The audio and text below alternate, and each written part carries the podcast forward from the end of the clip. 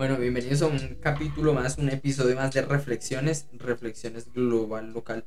Entonces, em, les invito a que ahí donde estén, si no han leído el pasaje que está en Ezequiel capítulo 3, eh, pausen el video, vayan y miren qué es lo que dice Ezequiel capítulo 3. Inclusive cuando acabemos este video les voy a invitar otra vez a que vayan y, y vuelvan y relean lo que dicen en Ezequiel capítulo 3 porque en, realidad es algo, algo muy bonito. Es confuso, en realidad cuando nosotros leemos este pasaje eh, es un poquito confuso. Entonces, denle pausa y, y, leamos el, pasaje.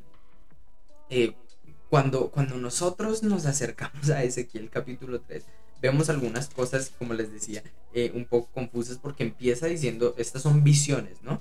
Visiones y esto está pasando 600 años antes de que venga Jesús. O sea, estamos hablando hace mucho tiempo y y nos empieza a hablar de, de, una visión que tuvo Ezequiel. Primera cosa es que Ezequiel, lleno del Espíritu, eso es importante, lleno del Espíritu fue el que él, él escuchó y vio estas visiones. Entonces, él ve esas visiones y, le dicen en, al, principio, hijo de hombre, come lo que hayas, come este rollo. Y, y habla a la casa de Israel. Entonces, en la visión, él ve un rollo y le dice que lo tiene que comer. Entonces, es interesante, es una, es una manera de, de, de, escritura en la que está diciendo que él tenía que eh, no comer literalmente, eh, sino que tenía que interiorizar todo lo que, está, todo lo que estaba ahí. Entonces hay una posibilidad de que era una visión, tal vez estaba comiendo algo así, pero, pero el punto es que le está diciendo, come este rollo, o sea, las palabras que está recibiendo, interiorízalas, y está diciendo en el pasaje que Ezequiel estaba lleno del Espíritu de, Dios. Entonces, lleno del Espíritu de, de Dios, Ezequiel, eh, habla al pueblo de Israel que, que, estaba en cautiverio. Entonces estaban en momentos donde, donde ellos estaban en cautiverio por su pecado. Ellos habían pecado y Dios los había entregado en manos de sus enemigos y ellos estaban ahorita viviendo las consecuencias de eso. Entonces, cuando está pasando todo esto, es que Dios viene a Ezequiel y le da palabra, le dice, come este rollo y habla estas cosas a los hijos de Israel. Les vas a hablar, pero ellos no te van a escuchar cosa tremenda. Les dice, tú les vas a hablar, pero, pero ellos no te van a escuchar. Y, y acá dice, una de las primeras ideas es que Ezequiel es el que habla. Dios le habla a Ezequiel y Ezequiel es el que tiene que hablar. Y Ezequiel lo habla lleno del Espíritu, del Espíritu de, Dios.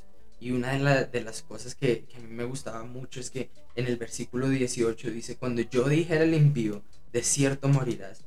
El que decía quién era el impío, el que decidía quién era el impío, era Dios. Entonces, este pasaje lo que no nos está diciendo es que nosotros tenemos la autoridad moral de agarrar la Biblia y empezar a apuntar a todas las personas, no, sino que Dios es el que dice y el que juzga quién está haciendo lo bueno y quién está haciendo lo malo. Y cuando yo tenga la oportunidad de hablar, yo lo voy a hacer lleno del Espíritu y yo solo voy a hablar lo que Dios dice, lo que Dios ya ha dicho. Entonces esa es una cosa que me parecía súper, súper interesante.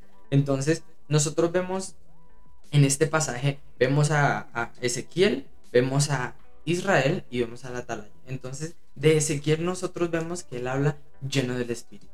Él no solo habla, sino estando lleno del Espíritu, él es el que toma esa, esa oportunidad para hablar. Y él va a hablar a personas que no le van a escuchar.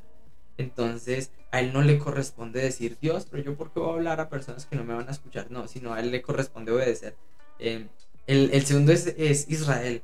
Israel es rebelde y no atiende. En el pasaje mismo decía Dios a Ezequiel, vas a hablar a los hijos de Israel y ellos no te van a escuchar. Tremendo, porque, porque ahorita vamos a ver cómo eso se representa en nuestra vida. Y el tercero es el atalaya. Un atalaya es un vigilante, una persona, un, sentinela, alguien que está vigilando en las murallas que no vengan enemigos. Y, y, yo pensaba, ¿para qué mandar un vigilante? ¿Para qué mandar un sentinela si Israel no iba a escuchar? Y ahí es donde viene, donde viene lo, lo, lo bonito de esta historia. Es que el primero cuando estamos hablando, que es, que es Ezequiel el que habla, estamos hablando que él no toma atribuciones que no son las de, entonces, primero, nosotros cuando hablemos de la palabra de Dios, vamos a la palabra de Dios y hablemos solo lo que, lo que Dios nos dice que hablemos. En el segundo, eh, que es Israel, Israel decía, ellos son rebeldes, pero tú no seas rebelde como ellos. O sea, para Ezequiel le decía sobre Israel, tú no seas rebelde como ellos. Abre tu boca y come lo que yo te doy. O sea, él, le estaba dando el rollo y él tenía que hacer lo que le, le, estaba diciendo el Señor. Y el tercero es ese atalaya. Entonces estamos hablando del vigilante y por qué Dios habría mandado un vigilante a un pueblo que no iba a escuchar. Y es donde me parece muy bonito porque desde el versículo 16 y hasta el versículo que nosotros vemos como el versículo clave del día, dice, em, lo voy a parafrasear un poco, él le dice, hijo de hombre, yo te he puesto por vigilante a la casa de Israel. Entonces cuando yo le diga al malo que va a morir y tú no le amonestes, ni le digas nada, él va a morir y la sangre de él va, la, culpa va a ser tuya, ¿sí? Pero si tú le avisas y él no cambia su camino, eh, va a ser culpa de él. Ahora, si tú no le avisas, cae sobre ti la culpa. Y, eso es algo tan, bonito porque, porque Ezequiel lo hizo. Él avisó lo que tenía que avisar. Y, el pueblo se mantuvo, se mantuvo en, en, el cautiverio y se mantuvo haciendo lo que estaba bien. Pero ahora nosotros vemos que hay un centinela que, que sí fue justo, que hizo todo lo que tenía que hacer y nosotros vemos en Jesús una persona que vino a mostrarnos nuestro pecado y nos vino a mostrar la salvación. Y muchos no le recibimos cuando, cuando lo vimos. Y aún así cuando no lo recibimos, Él tomó la culpa. Él murió por nuestros pecados. Aun cuando se supone que si Él nos avisaba, nosotros teníamos que morir, Él nos avisó y Él murió. Él tomó la culpa y él, y él se hizo ese, ese atalaya, ese, ese atalaya por excelencia, que nos, nos habló, nos avisó y dijo, bueno, les toca morir, pero yo voy a morir por ustedes. Aquí está otra oportunidad, acérquense. Y cuando yo veía en, el, en, el, en, Israel que se alejaban y que se acercaban, yo pensaba, Israel soy yo, Israel somos nosotros en general. Cada vez que en la Biblia nos habla de Israel, nos está hablando de la, de la raza humana. Y, yo mirando Israel, veía que, soy yo. Yo soy el que me ha alejado, yo soy el que he hecho tantas veces eh, lo, que, lo que es mi voluntad. Yo muchas veces he dicho, esto se hace de mi manera y, y el Señor me ha dejado vivir las consecuencias de eso muchas veces. Pero una vez más, Dios me da una oportunidad y me dice, aquí está mi sacrificio, yo morí por ti. Y eso es lo que, lo que yo veo que el Señor nos está hablando hoy. Eh, yo les invito cuando, cuando acaban de ver este video, vuelvan otra vez al pasaje, miren qué es lo que dice. Y si aunque es confuso, nosotros 600 años antes de que viniera Jesús ya estamos viendo una imagen de Jesús. Ya estamos viendo que aquí se necesitaba que alguien, alguien fuera justo, que hiciera lo bueno y que pudiera tomar el, pecado del, del pueblo. Pero no había. Y vino, vino después y vino para dar salvación y nosotros hoy tenemos el privilegio de vivir en, en un tiempo en, en, el que ya podamos conocer a Jesús.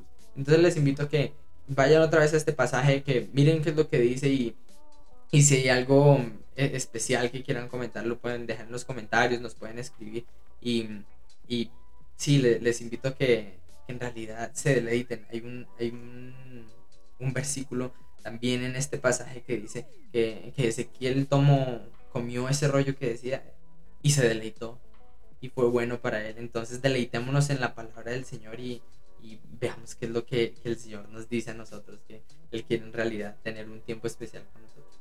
Dios los bendiga.